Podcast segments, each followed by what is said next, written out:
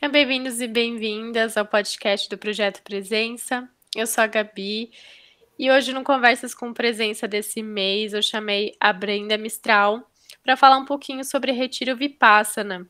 Alguns de vocês no Instagram falaram que não sabem muito bem o que é Vipassana, alguns falaram que conhecem, mas não sabem direito o que é. Então a Brenda veio aqui para contar tudo para vocês sobre como, o que é essa experiência, como foi, como fazer para participar. Então vamos lá. Brenda, muito bem-vinda, muito obrigada por ter aceitado esse convite. Oi, Gabi, e... obrigada. E aí eu vou pedir para você se apresentar para o pessoal. Tá bom. Bom, pessoal, meu nome é Brenda, como a Gabi falou eu tô nessa busca, né, por mim mesma, desse autoconhecimento, a busca pela não busca, a busca pela presença. A, essa jornada acho que começou mais intensamente há uns seis anos, é, e o yoga e a meditação foram é, ferramentas que foram entrando na minha vida cada vez mais profundamente, cada vez mais intensamente, e um ponto que hoje, além de realizar as minhas práticas, eu também conduzo práticas de yoga e meditação, e tem um outro aspecto da minha vida que é o doutorado em botânica, então eu sou da área acadêmica também e tento o tempo todo é, fazer com que essas duas coisas tão opostas, né, ciência e yoga e meditação, que parece de certa forma místico, mas que a gente, se a gente aprofunda, a gente percebe que não é tão místico assim quanto parece. E eu tento o tempo todo, então, encaixar essas duas coisas na minha vida. E quando eu falo de mim, é inevitável é, falar, é inevitável não falar desses dois aspectos tão importantes. Então, yoga, meditação, ciência estão sempre muito presentes aqui para mim. É um prazer estar aqui hoje dividindo com vocês um pouco dessa experiência de 240 horas em silêncio, desses 10 dias, meditando todas essas horas por dia. Então, estou aqui à disposição para responder as dúvidas de vocês. Legal, Breina, é muito importante tudo isso que você trouxe, da gente ir desmistificando a meditação, né? E aí vamos desmistificar o que, que é esse retiro Vipassana. Você já deu um spoiler de 10 dias em silêncio. que mais que, que existe nesse retiro? Então, Gabi, é, quando a gente fala em retiro Vipassana, a primeira coisa que eu acho que é importante falar, só porque é uma confusãozinha que está sempre muito presente, é acreditar que Vipassana é o retiro. Mas na realidade, retiro vipassana é o nome popular, é o nome que as pessoas, né, em geral chamam, o retiro que foi conduzido pela primeira vez pelo Satya Nata, eu sempre esqueço os primeiros dois nomes dele, é Satya Narayan Goenka, mais conhecido como Goenka, que era um meditador, né, um professor de meditação do tipo Vipassana. Então, Vipassana, na realidade, é um tipo de meditação. Vipassana, por si só, essa palavra significa ver as coisas como elas realmente são. Então, quando você realiza uma meditação para investigar o que realmente é você, isso é Vipassana. E dentro de Vipassana tem várias técnicas. O Goenka, que era esse professor de meditação, ele era de uma das várias linhas de budismo, que é a Theravada, que é uma linha de budismo que é, pratica Vipassana como o passo seguinte a Shamatha, que é a meditação da tranquilidade. Fazendo essa introdução, só para deixar bem claro que Vipassana é um tipo de meditação que você pode praticar, que você vai encontrar livros, você vai encontrar vários retiros Vipassanas, pagos, inclusive. Mas esse retiro Vipassana que a Gabi está me perguntando, que vocês estão me perguntando, e, e que é o mais popularmente conhecido, é esse do Goenka, né? Você falar para qualquer pessoa, retiro Vipassana, vão linkar com esse retiro de 10 dias em silêncio. É, então, esse retiro, o Retiro Vipassana, é uma iniciativa que então aconteceu desse professor ter realizado esse retiro, por ele ter é, tido muita afinidade, sentido uma grande transformação na vida dele, então ele começou a realizar esses retiros. Hoje em dia, ele ele, os retiros acontecem através dos áudios gravados dele, então ele já não está mais entre nós, mas os áudios continuam é, sendo repassados e, e, fielmente, quando você vai fazer o retiro, eles fielmente passam os ensinamentos do professor Goenka através desses áudios originalmente deles. Então, esse retiro ele acontece no mundo todo, em vários países é, cada um com a sua linguagem, geralmente é a linguagem do país, mais o idioma inglês. para que pessoas de fora também possam participar.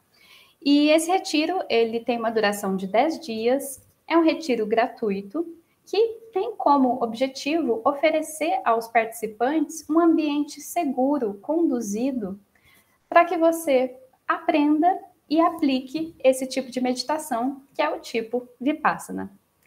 Mas o Vipassana ele só é possível com um corpo e uma mente que estão concentrados, relaxados.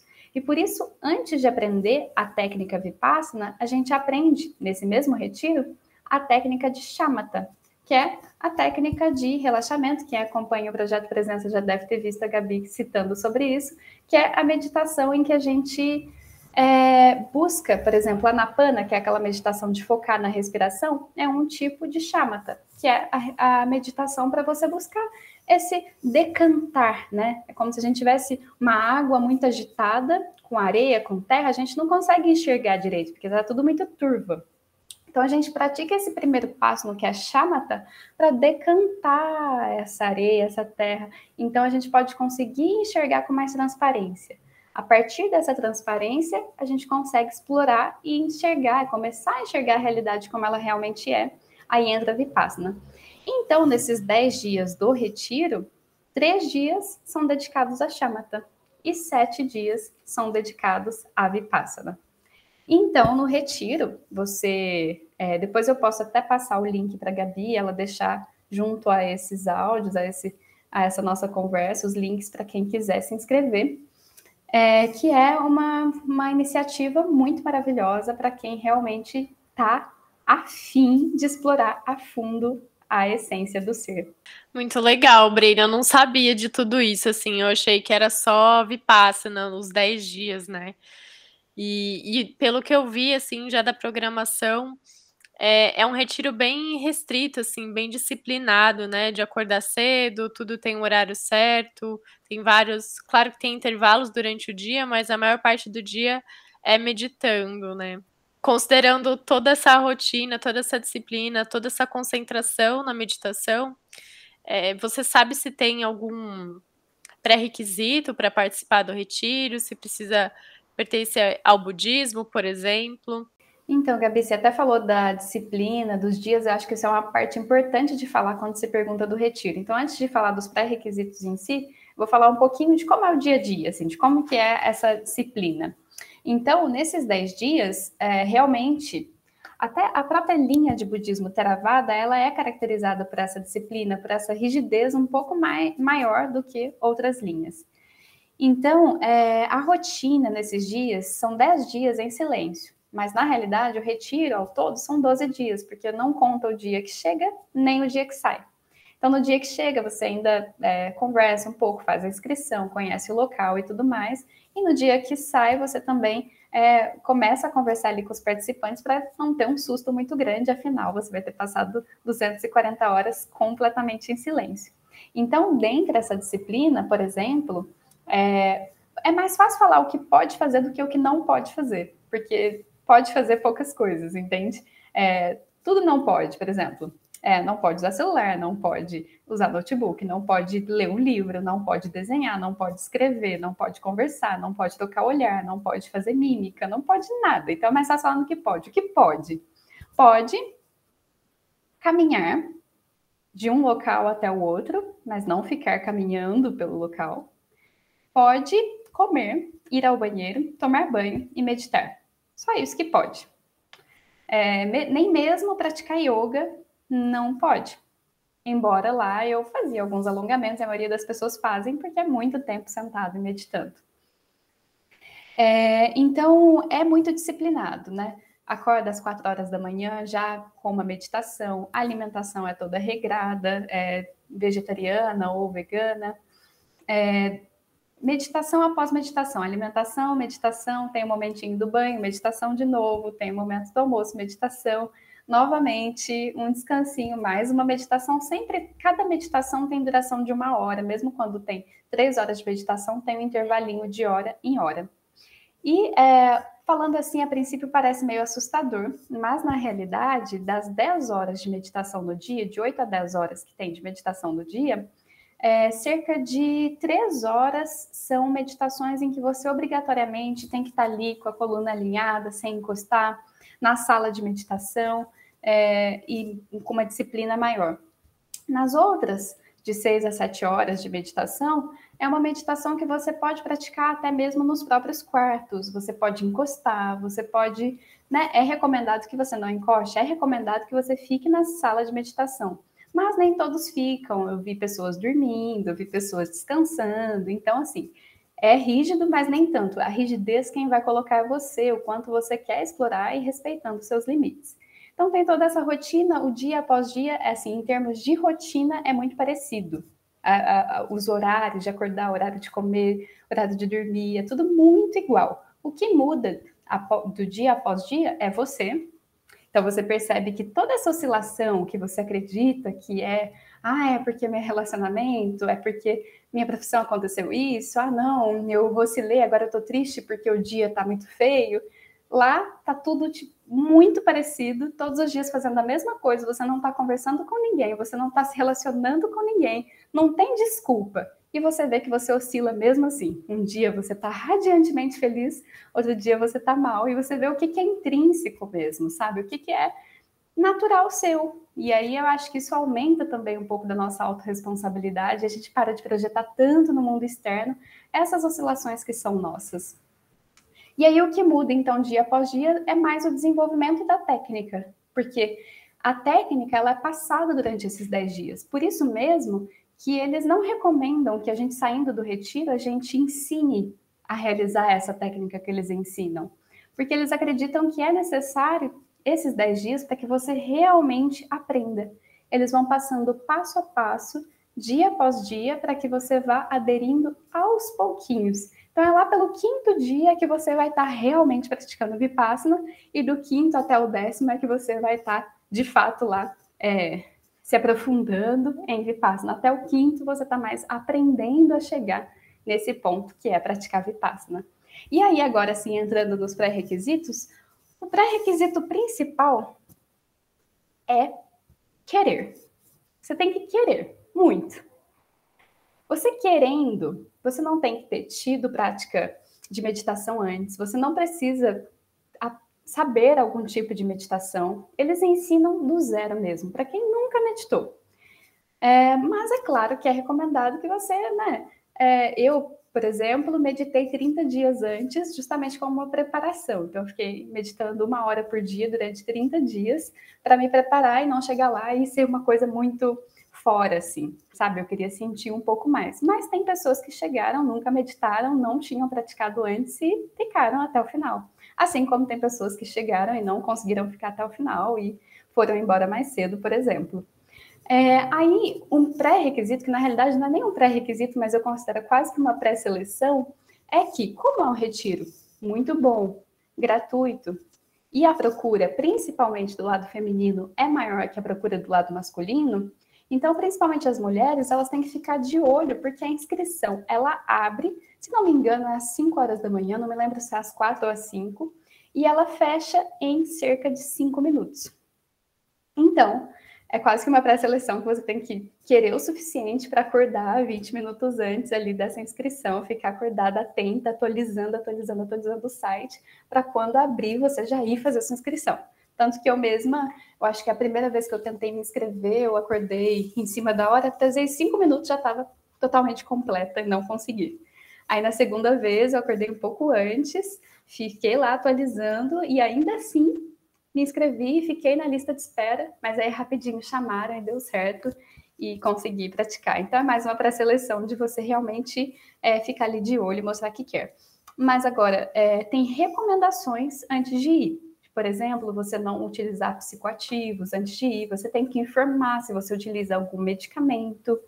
É, não que isso seja uma barreira, mas apenas informar para eles te passarem as recomendações necessárias. É, e se você tem alguma questão psiquiátrica forte, também você vai ter que informar. Mas isso não necessariamente será também uma barreira. Se você vai informar, eles provavelmente vão te enviar as recomendações necessárias. E, e, eu até lembrei que eu já cheguei a me inscrever, eu acordei 5 horas da manhã, me inscrevi, não fiquei na lista de espera. Olha E só. aí fiquei vários meses pensando nisso, tipo, nossa, vai ter o retiro. Ai, meu Deus, vai ter o retiro. Aí eu comecei a ver da rotina, assim, e vi toda essa rotina regrada, vi que não tinha janta, né? Que umas coisas assim. Sim, aham. Nossa, Aí eu falei, ai. do jantar, eu tenho uma coisa para falar, mas pode terminar. Não, aí, aí eu desisti, eu falei, ai, não- eu acho que eu não tava querendo tanto assim. Aí eu fiquei pensando, né, se valia a pena eu ir, porque eu achava que tinha que ir e ficar lá o tempo todo, tipo, reclamando de estar ali, de não estar me sentindo bem, de, sabe, de entrar nos processos e não conseguir lidar com eles direito, de não conseguir concentrar na meditação. Ou então ir quando eu realmente tivesse no momento de falar assim, não, eu quero passar por esses 10 dias. Aí eu acabei cancelando a minha, minha inscrição, passei a vaga para outra pessoa que com certeza deve ter aproveitado bastante. Olha só. E você pensa em fazer ainda no futuro? Eu quero, eu até olhei o site, e mas eles não estão fazendo, né, por conta do Covid, eles nem abriram previsão, assim, de quando eles vão voltar a ter retiros de novo. É, recentemente eles abriram algumas vagas, eu não lembro, acho que em Minas. Essa semana mesmo eu vi. Estão abrindo, mas aos pouquinhos, poucas vagas, em poucos centros. Ah, entendi. Já era pouco, né? Então agora deve ter ainda mais concorrido. Sim, sim. O que eu ia falar do jantar é só que as pessoas perguntam: nossa, o que que foi mais difícil para você, o silêncio ou a dor no corpo de ficar meditando tantas horas? Eu falo: nenhum dos dois. O que foi mais difícil para mim foi dormir sem jantar. Porque, gente, nossa, eu me sinto muito bem fazendo a refeição do jantar lá. Era é, café da manhã, o almoço e uma fruta à tarde. No fim da tarde, uma fruta. E isso para quem é de primeira vez, porque quem é segunda vez para frente não tem a, a, o privilégio de comer uma fruta no final do dia, é só chá, no máximo. então eu ia dormir e ficava, meu estômago, nossa, que fome, que fome, que fome, até conseguir dormir. O silêncio era o de menos para mim. Silêncio, nossa, tranquilo. Para mim, no momento que voltou a falar, eu falei, ah, não, tem que falar de novo, ser tão legal ficar em silêncio. A dor no corpo já é algo que pega a maioria das pessoas, porque é realmente muito tempo sentado. Sim, e, e aí a gente vai vendo, né, o quanto a gente vai colocando esses empecilhos no corpo, né? A gente vai se distraindo com essas coisas do corpo que a gente acha tão importante, que a gente acaba tendo no dia a dia, né? Então, o conforto de deitar no sofá, de ter uma cama que você conhece, de poder ter uma boa janta, Sim. né? E mesmo assim a gente não consegue meditar direito, a gente se distrai bastante. Exato, nossa, totalmente. Era, era algo importante de, de. É algo importante se pensar, né? Como a gente tem confortos que a gente não é, dá valor no dia a dia, mas aí quando você está lá, você percebe a questão. E uma coisa importante é que é, nessa técnica especificamente, que é a do professor Goenka, de Vipassana, tem outras formas de Vipassana, né? Essa técnica que ele passa no retiro é uma técnica em que você utiliza as sensações do corpo, principalmente as desagradáveis, como ferramenta para você realizar essa investigação. Então, você vai investigando através das sensações agradáveis e desagradáveis, as sensações sutis e grosseiras. Você utiliza essas sensações, essa sensação de dor, para, sim, para trabalhar várias questões, dentre elas a Nietzsche, que é a impermanência, você vai percebendo a nível da experiência que tudo passa, a nível da experiência mesmo, assim, de estar lá, meu Deus, tô com muita dor e sentir que essa dor, ela vai, ela atinge o ápice e ela passa. Assim como, nossa, que gostosinho, tô sentindo um formigamento no corpo inteiro, que delícia, porque você sutiliza tanto a sua percepção que você sente prazer de estar vivo também. E aí você percebe que isso também passa, tanto bom quanto ruim, a nível de experiência você percebe isso. E outra coisa também, como exemplo, que você aprende através das sensações agradáveis e desagradáveis, é a cultivar uma mente equânime, ou seja, uma mente que olha o agradável e o desagradável como isso realmente é. Ou seja, não é a sensação boa, a sensação ruim, simplesmente sensações. Boa ou ruim são sensações diferentes, mas não melhores ou piores. Então você cultiva essa mente e aí você traz para sua vida. A palavra cultivo, acho que ela é muito importante, né? Porque é um, um treino. A gente é até biologicamente programado, né, para estar tá julgando as coisas como boas ou ruins por, por questão de sobrevivência, né? Então, uhum. Então, chegar nessa mente equânime é realmente o objetivo de, de bom treino de meditação. Sim, sim, com certeza. E, e aí você falando disso, né, do corpo, eu lembrei de um livro do Mingyur Rinpoche que eu li, que chama alguma coisa dos bardos, do, entre os bardos de viver e do morrer, alguma coisa assim. Hum. E aí ele vai contando, né, porque ele como ele foi reconhecido como uma reencarnação importante dentro do budismo, ele sempre é, foi muito bem tratado, assim, muito bem afofado, morou num, num mosteiro super que atendia todas as necessidades dele, e ele resolveu fugir para ter uma experiência de, de asceta, de nômade, e experimentar como Buda, assim, os, as intempéries do mundo. Uhum. E, e aí, nesse, nessa jornada dele, ele só come comidas que doam para ele, ele não rejeita nada, né? Ele, ele vai comendo. E claro que na Índia já, já é sabido que tem algumas questões com, com a comida de lá. Ele pega uma intoxicação alimentar e ele não vai procurar ajuda, ele usa essa intoxicação alimentar para treinar o estado de meditação, para que quando ele morrer, o budismo acredita que existe um período que chama de bardo, né? Que o estado da sua mente naquele período é o que determina a sua próxima reencarnação, se você tiver uma reencarnação, né? Ou sua iluminação. Então ele usou desse período de, de quase morte, em que ele realmente achou que ele estava quase morrendo, e ele vai relatando assim a, essa luta interior do tipo quero sobreviver, vou procurar ajuda, ou eu fico aqui na meditação, essa é a prática, é para isso que eu tô, tô aqui. Uhum. E, e, no uhum. fim ele decide ficar com a meditação, mas acabam achando o corpo dele. Ele já tá caído, assim, acham o corpo dele, levam ele pro hospital e ele acaba se recuperando. É, não sei se eu brisei né? muito, assim, mas é um, exemplo extremo do, do ignorar o corpo uhum, para realmente sim. focar na meditação. Sim, é, no caso do Mingyur Rinpoche, eu não sei se ele é dessa linha do budismo que negligencia, de certa forma, o corpo. Eu acho que não, mas talvez ele tenha passado por essa experiência, esse processo realmente. Eu, eu, acho que eu já ouvi falar disso mesmo, que você contou do livro.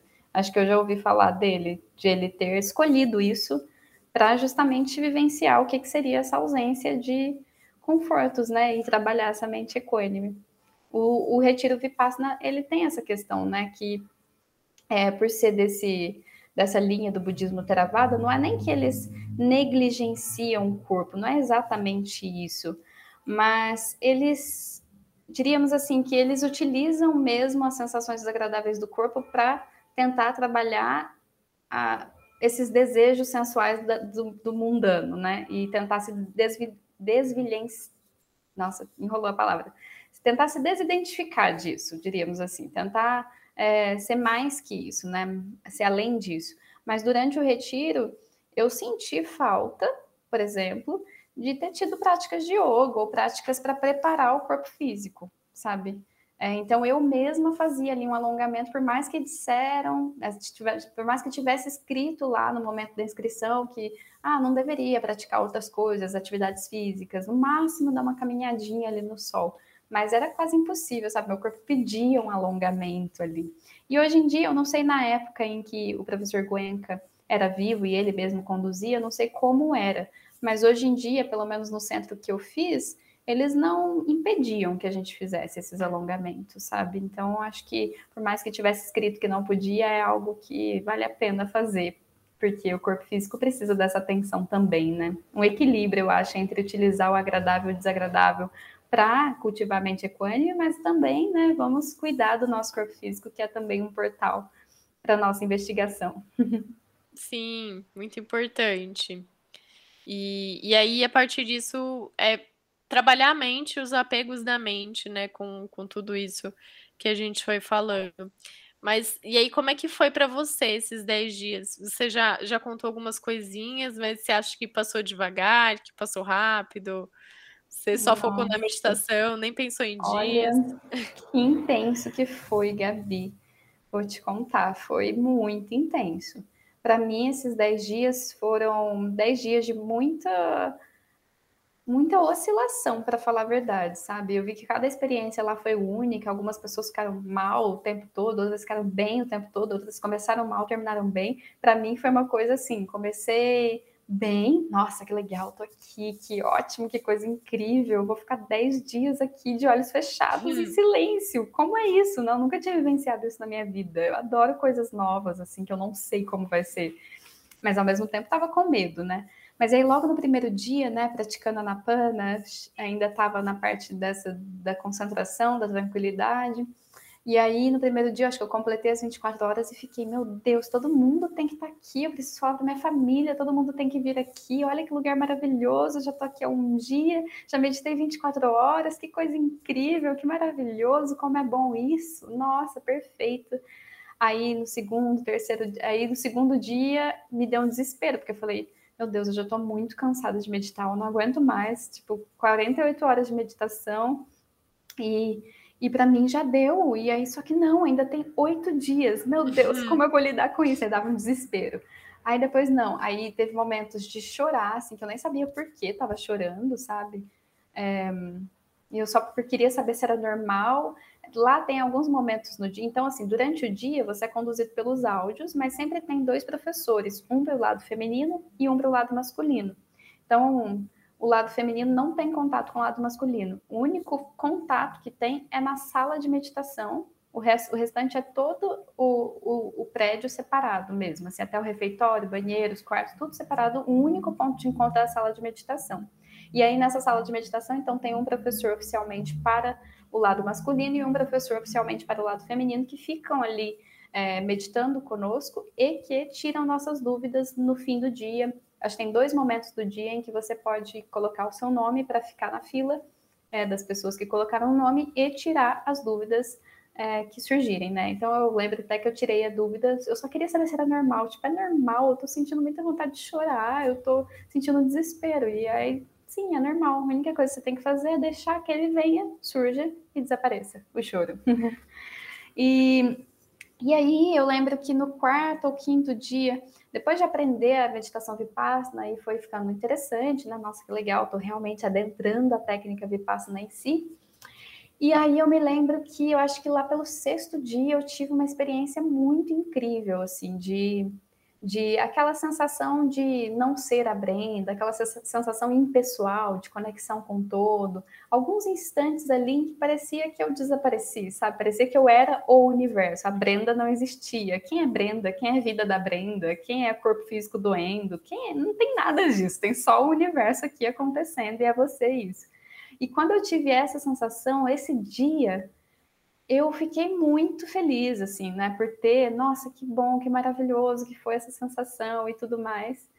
E, e aí eu fiquei muito feliz e pensando que ia, dali ia decolar, assim, até o final do retiro. Só que não, aí depois, na próxima prática de meditação, já estava eu lá, a velha Brenda com dor, a antiga Brenda com dor, é, cheias de apegos e aversões, e eu vi o quanto eu me apeguei a essa sensação positiva que eu senti, sabe? Tanto que eu fiquei pior depois, porque eu tinha me apegado à sensação agradável daquele dia, é, e lidando ali com as minhas aversões das sensações desagradáveis que estavam surgindo em seguida.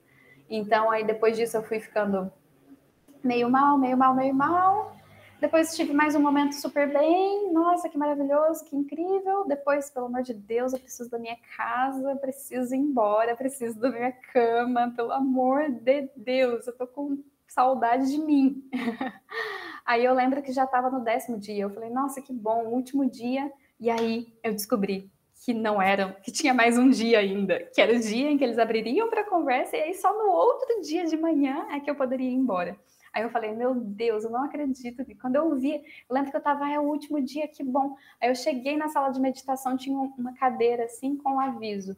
Amanhã ainda terá o dia de meditação, vocês continuarão meditando, porém será aberto para conversa e no outro dia vocês vão embora. Aquele momento para mim foi decepcionante.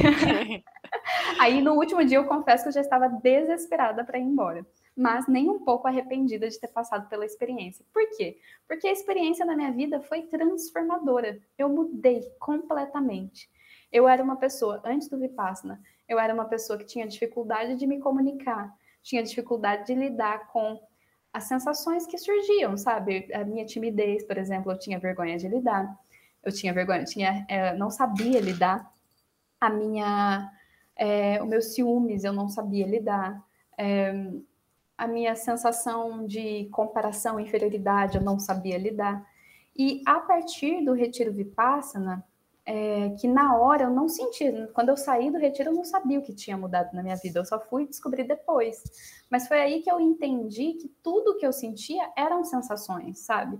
Então, a timidez era sensações físicas, os ciúmes eram sensações físicas, aquele sentimento de.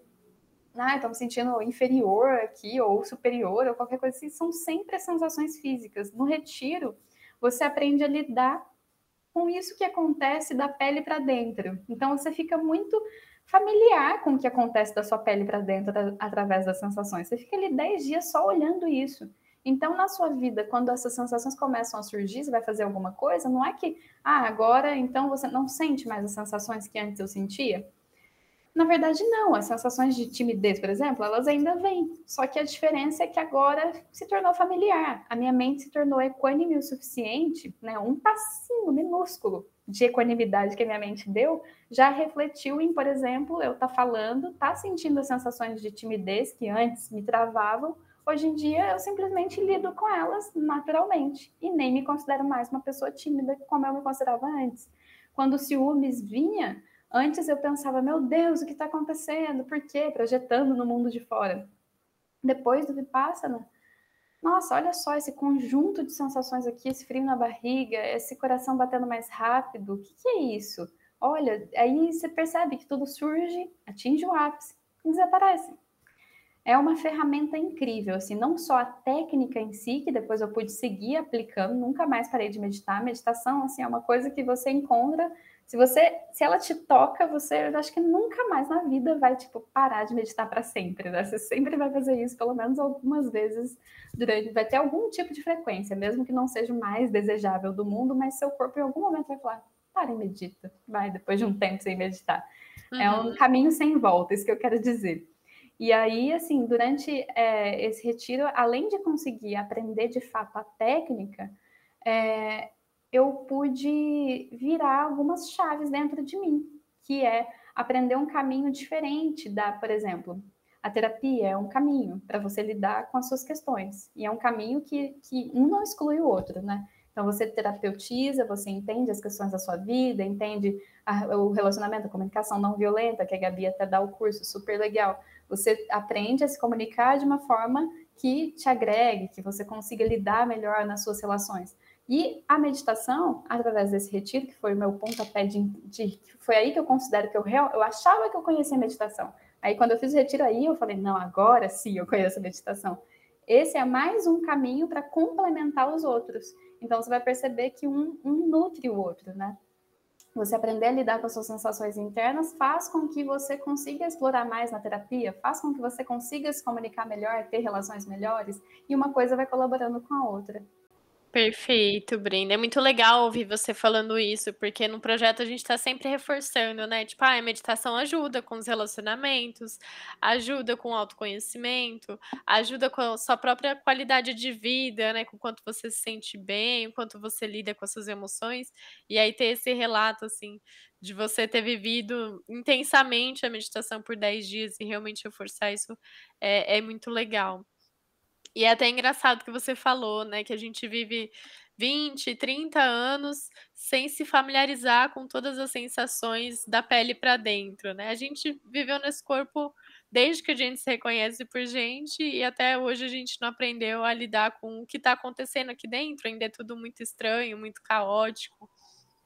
Sim, sim, totalmente, Gabi. A gente aprende muito no fora, né? A gente aprende muito a lidar com as, a resolver as questões, a produzir, a cumprir tarefas, mas a, o lidar com as sensações internas, isso é algo que é, eu acho que hoje em dia as novas gerações vêm cada vez aprendendo mais, né? Assim, acho que cada vez mais os pais estão mais conscientes, colocando as crianças em práticas de yoga e tudo mais mas a nossa geração ainda está nesse intermediário, assim, né, de, de ter passado parte da vida sem entender nada e agora está descobrindo.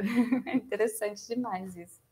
É, e aí isso é muito bom. Acho que isso é um reflexo do quanto também a meditação foi ficando mais acessível, essas outras práticas que com certeza ajudam, né? E, e aí a gente vai evoluindo como humanidade também, né? Sim, sim. E, e aí você trouxe tudo isso, né, que desse processo que você viveu, que não foi um processo racional, do tipo, ah, estou aprendendo a lidar com a minha timidez, estou aprendendo a lidar com os meus julgamentos. E que mais de, de aprendizados você carrega com, com você? Assim, tem mais alguma coisa que, que ficou muito forte? Sim, sim. É, a, a coisa da de perceber a grande diferença que tem entre a gente entender alguma coisa no nível racional, a gente lê uma coisa e falar, nossa, entendi essa ideia, nossa, entendi isso aqui, e você entender no nível da experiência. Assim, tem uma diferença muito grande entre essas duas coisas. Então, por exemplo, eu sabia sobre a lei da impermanência, tudo passa. Eu lembro da monja Cohen falando Gente, lembrem do pescocinho do Neymar. Tudo passa, que ele tem uma tatuagem aqui. Ela, gente, pescocinho do Neymar, tudo passa. é uma frase muito conhecida, um monte de gente tem tatuada, tudo passa, impermanente, tudo é impermanente, tudo mais. Ah, tudo é impermanente, tava mal, ah, vai passar, ah, beleza, vai passar.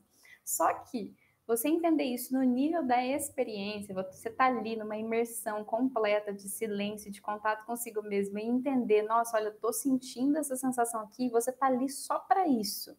Tá? O seu mundo vira a sua sensação, porque você tá muito imerso. Sua percepção tá muito sutil, tá muito sensível. Então você percebe que tudo realmente, assim como é falado, realmente tudo surge com um único propósito, que é desaparecer.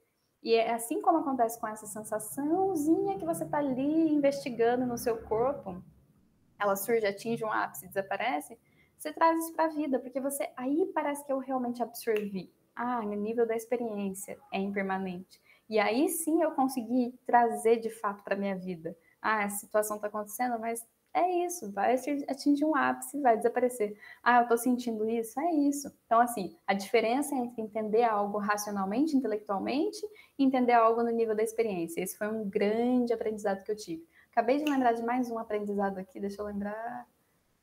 Ah, eu acho que. Esqueci, mas se for importante, vai, vai surgir de novo. Lembrou e fugiu. É, lembrei, eu estava falando e falei, nossa, não posso esquecer de falar isso, e aí, de repente, passou. Mas um outro ponto, assim, importante também, foi essa questão da equanimidade, né? A questão da equanimidade de... É, até isso é uma pergunta que fazem, eu não lembro nem se é no livro do Goenka ou se é no próprio Vipassana que eles passam. As pessoas falam, ah, mas é, se todas as sensações agradáveis e desagradáveis devem ser vistas da mesma forma, ah, e o triste e o alegre, os dois são bons do mesmo jeito, porque são só emoções.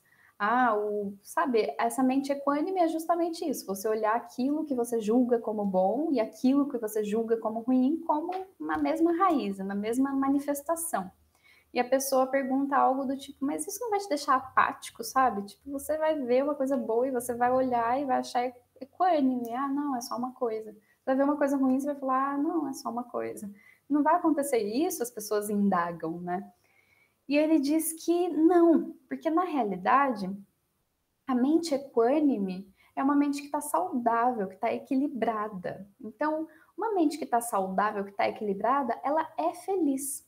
Então a gente confunde, porque quando ele fala sobre é, não apego ao prazer e não aversão à dor, ele está falando sobre é, o prazer mundano, então, o que ele fala que é bom, que a gente tem que olhar com equanimidade, o que é ruim, que a gente tem que olhar com equanimidade, é perceber que esse bom que vem do prazer material, sabe? Essa coisa assim de ter um desejo, vou satisfazer esse desejo, é, isso não está nem perto do que é a felicidade.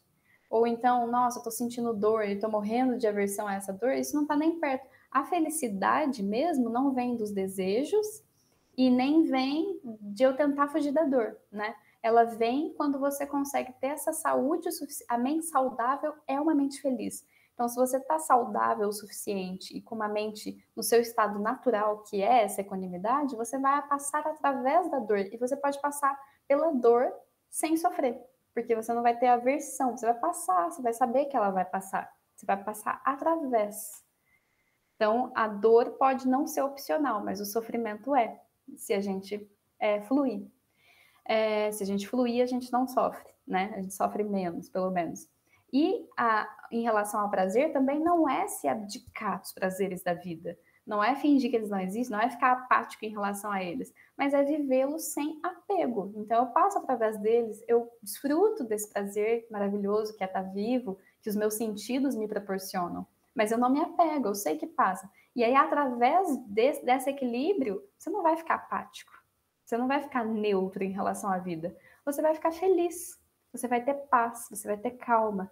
E essa calma, essa paz que vem do centro, que vem do equilíbrio. Isso me marcou bastante, que ele falou, porque era um questionamento meu. Eu tinha medo de virar uma pessoa apática se eu tivesse uma mente equânime. Acho que essa é a verdadeira revolução, achar esse ponto de equilíbrio, a ponto de não precisar se retirar do mundo, mas estar no mundo sem ser mexido, né, como sendo balançado pelo vento, né, o tempo todo. Então, uma hora uma coisa me puxa ali, tipo, ah, acho que isso aqui me, me dá um pouquinho de felicidade. A outra coisa me puxa ali, ah, isso aqui ameniza um pouquinho a minha dor. E aí que interessante seria se a gente conseguisse é só permanecer nesse centro, né, e, e, observando como a gente tem essa tendência de, de reagir e de buscar o prazer e de, de ter essa versão à dor, né. Sim. E aí, para finalizar, Brenda, é, quais dicas que você dá para quem quer começar a conhecer é, o Vipassana ou a meditação, mas ainda não sente coragem de passar por, pelo esse retiro tão, tão intenso? Bom, é, o que eu diria é pratique yoga. Primeira coisa, assim, eu acho que é muito importante, sabe? É, eu acho que praticar o yoga, além de fazer com que você é, tenha um corpo mais é, preparado para passar por esses 10 dias, já vai ser uma preparação para meditação. Se você praticar com um professor de yoga que esteja realmente conectado com a filosofia do yoga, né? que não veja o yoga apenas como uma atividade física, mas que realmente te conduza para chegar é, no estado meditativo, então é, o yoga pode ser, eu acho que é a melhor dica que eu poderia dar para alguém que gostaria de algum dia praticar vipassana. Pratique yoga. Se o professor for bom, ele vai te conduzir à meditação através do yoga. E, e eu acredito que isso vai ajudar bastante. Se você for praticar o vipassana, quem sabe uma semana antes, duas semanas antes, praticar a meditação com um pouquinho mais de intensidade para você chegar lá nesse retiro já não ser tanto um choque assim, né? Pode ser uma coisa importante. Uma dica muito importante que eu dou para quem for praticar, para quem for realizar o retiro mesmo, é seja amoroso ou amorosa consigo mesmo. Eu, com a, com a mente que eu tinha na época, não fui amorosa comigo. Hoje eu entendo que era o que eu precisava naquele momento, eu precisava passar por aquilo da forma como foi e aprender justamente essa lição. Mas eu fui muito rígida, então, assim, é, às 10 horas eu fiquei na sala de meditação com a coluna alinhada e meditando, só que na realidade eu estava meio que me forçando, assim, até um pouco, porque eu falei, se eu me dispus, eu quero ir, e era muito rígida. Isso refletiu o quanto eu era rígida comigo na minha vida mesmo, sabe? É, essa foi uma lição que ficou muito grande, que eu quero fazer um retiro novamente de Vipassana e eu quero ir com a maior amorosidade do mundo comigo mesma, sabe? De me permitir, nos momentos em que pode descansar, poxa, descansa. Se está doendo e você pode, você tem a opção de se deitar um pouco, se deite, sabe? É, seja amoroso consigo mesmo. Eu acho que essa é uma dica que eu gostaria de ter ouvido quando eu fiz e que no momento ainda não tinha, mas que essa lição ficou tão clara que hoje em dia, nossa, eu sou muito gentil comigo mesma nos meus afazeres, no meu dia a dia, e eu vejo que a verdadeira disciplina se pratica com amor, com gentileza, com carinho, né, com fluidez, com flexibilidade. Ai, eu amei. Anotei todas as dicas aqui pra gente se ver no próximo retiro, pra eu chegar lá super plena para esses 10 dias de meditação e ser abalada no meio deles. Espero. Ai, maravilha, Gabi. Eu adorei estar aqui falando sobre isso, adorei o convite também, muito obrigada. E ah, muito bom compartilhar. Me deu até mais vontade de voltar agora a fazer o Retiro Vipassana. Então, agora eu fiquei empolgada, vou ficar atualizando o site. Isso. Eu espero ver também quem está ouvindo, quem se interessou no próximo retiro e que a gente saiba unir, né? E perceber que essa amorosidade, a meditação e a disciplina não são coisas separadas, elas se, se complementam. Sim, totalmente, Gabi. Muito obrigada. Obrigada, Brenda. Então, um beijo, pessoal, e até o próximo episódio. Beijão, pessoal. Até a próxima.